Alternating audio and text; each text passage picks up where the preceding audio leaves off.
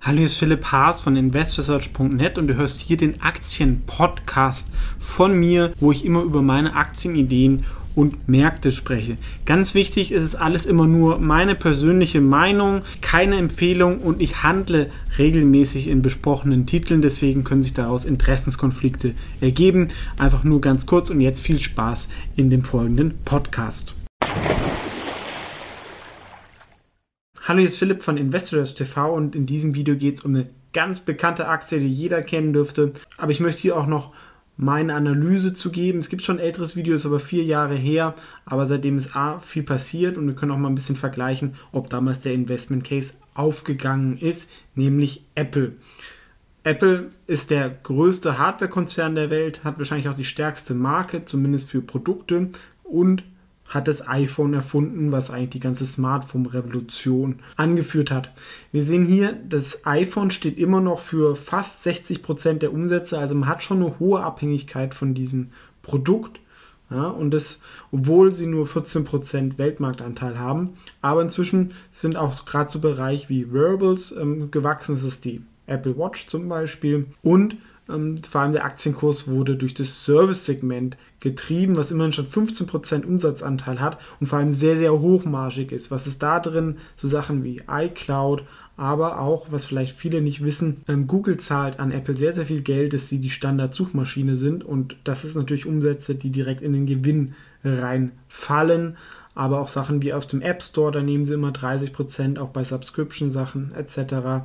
Ähm, deswegen zum Beispiel, wenn ihr auf die Kindle-App auf dem iPad irgendwelche Sachen kaufen wollt, dann geht es gar nicht, weil Amazon denen nicht 30% geben möchte. Wie ist Apple groß geworden? Vor allem halt mit dem Fokus auf Design, Qualität, aber auch dieser Verzahnung von Software und Hardware, was besonders ist und auch bei denen in der Entwicklung ist es sehr, sehr groß integriert. Also der, ähm, bei vielen Firmen gibt es ja dann irgendeine Marketingabteilung, eine Produktabteilung, eine Chipsabteilung und bei Apple sitzen die alle sehr eng an einem Tisch.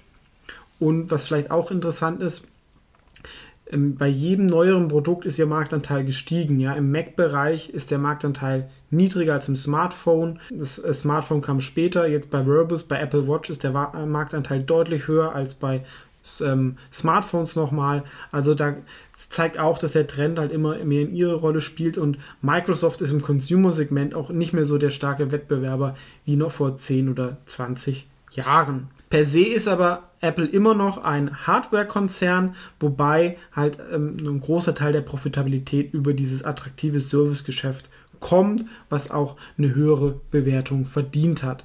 Kommen wir auch noch dazu. Und ein großer Vorteil ist einfach diese Marke, wo sie halt dann auch viele neue Produkte launchen können. Denn der einzelne Markt, ich glaube, so im Smartphone-Segment, sie sind ja der Premium-Anbieter. Jetzt versuchen sie auch noch ein bisschen mit günstigen Preispunkten noch mehr in den Massenmarkt zu gehen, weil in Sachen wie Indien, da ist einfach ein iPhone zu teuer.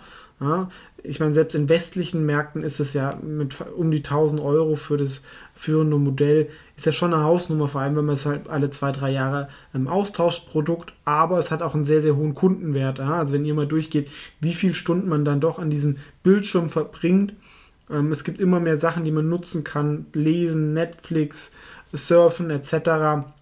Und sie sind halt einfach der Hardware-Anbieter, der das anbietet, wo es funktioniert. Der Smartphone-Markt per se, der wächst nicht mehr so viel. Da können sie noch ein bisschen Marktanteile gewinnen, aber es ist jetzt auch nicht mehr so bombastisch. Ähm, Wachstum kommt halt, wie gesagt, aus neuen Kategorien wie Apple Watch. Vielleicht gibt es auch mal Apple Glass. Wir sehen so, Wearables sind jetzt langsam doch auch eine ernsthafte Kategorie geworden und halt dass sie es schaffen, noch mehr ähm, Software-Sachen anzubieten. Vielleicht auch mal einen Subscription-Service. Sie haben jetzt dieses Apple Plus, aber dass sie dann noch irgendwie, ich zahle, weiß ich nicht, 200 Euro im Monat und 150 Euro, wo dann irgendwie alle zwei Jahre ein neues iPhone dabei ist. Solche Sachen. Als engste Konkurrenten würde ich Xiaomi, Samsung und Google sehen.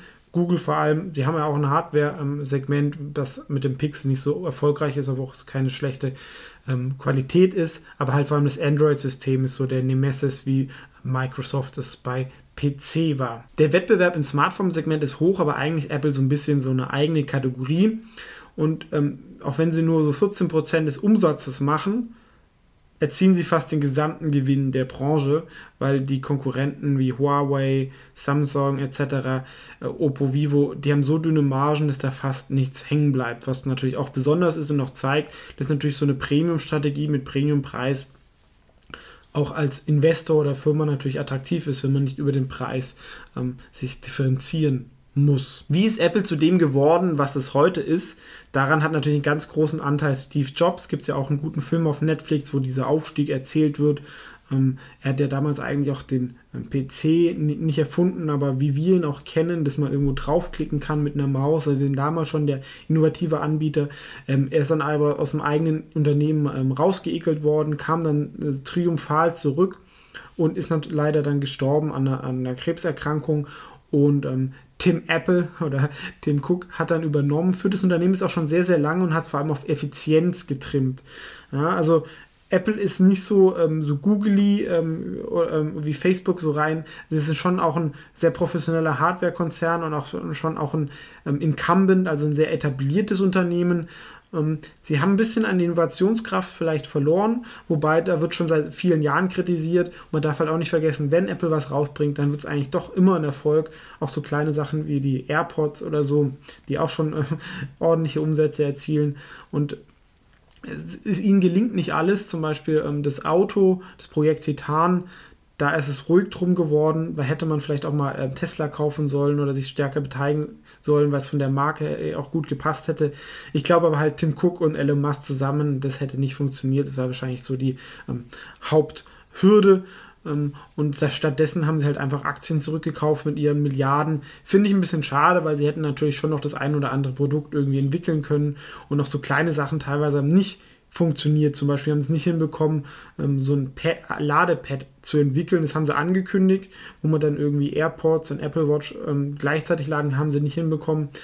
Und auch, sag ich mal, bei, in dem Netflix-Markt so ähm, sind sie auch relativ spät. Ähm, auch gegen Spotify sind sie nicht am Gewinnen, komischerweise, obwohl sie eine gute ähm, Startposition haben. Also, sie haben auch ein paar Sachen liegen gelassen und der große Erfolg kommt halt immer noch halt von diesen iPhones. Nicht unbedingt mehr aus dem, auch aus dem Verkauf, sondern halt auch aus dieser Installed Base, dass man halt den Nutzern da auch viele Softwareprodukte ähm, verkaufen kann. Könnten sie aber, wie gesagt, halt noch aggressiver so ein Abo-Modell pushen. Deswegen hat auch das Wachstum die letzten Jahre ähm, nachgelassen. Wir sehen hier, Apple war eine krasse Wachstumsgeschichte von 2005 bis 2015. Aber dann gab es zum ersten Mal rückläufige Umsätze. Ist natürlich immer so, wenn dann alle ein iPhone haben. Ja, es gibt natürlich Leute, die sich alle zwei Jahre ein neues kaufen, aber ähm, die Dinge sind ja auch nicht schlecht und halten oft auch länger und dann irgendwann ist der Markt nicht mehr so groß und dann verkaufe ich nicht mehr so viele. Da kam die Aktie dann doch auch ordentlich runter und war relativ günstig zu haben. Seitdem hat sie aber wieder einen starken Sprung gemacht, aber wir sehen, die Umsätze sind gar nicht so stark gestiegen. Auch 19 war es eigentlich stabil. Margen haben sich auch nicht ausgeweitet. Für einen Hardware-Konzern sind sie hoch, absolut, ist aber auch nicht mega. Also die Steigerung vom Gewinn pro Aktie, das ist der Earning per Share, ist vor allem halt auch diese Rückkaufprogramme erzielt worden.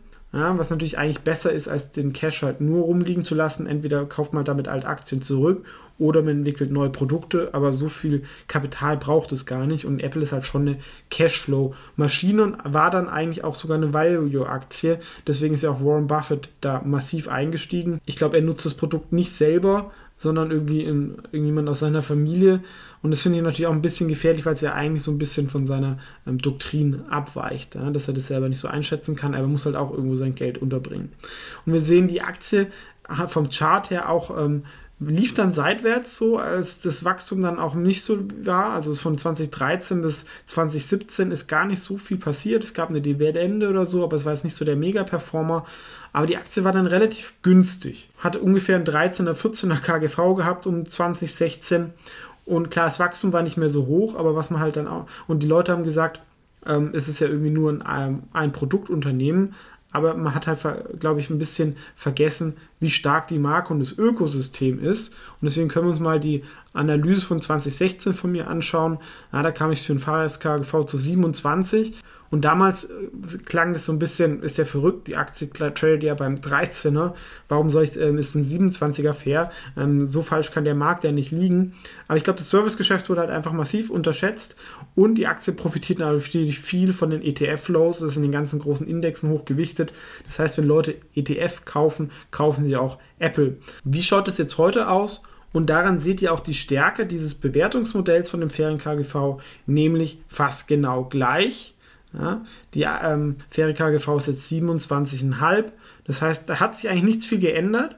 Und deswegen, man kann es dann immer nehmen und auf den ähm, aktuellen Gewinn oder den Gewinn der nächsten zwölf Monate tun und hat eigentlich dann ein Kursziel, was belastbar ist. Ähm, kann natürlich auch mehrere Jahre dauern, bis es hingekommen ist.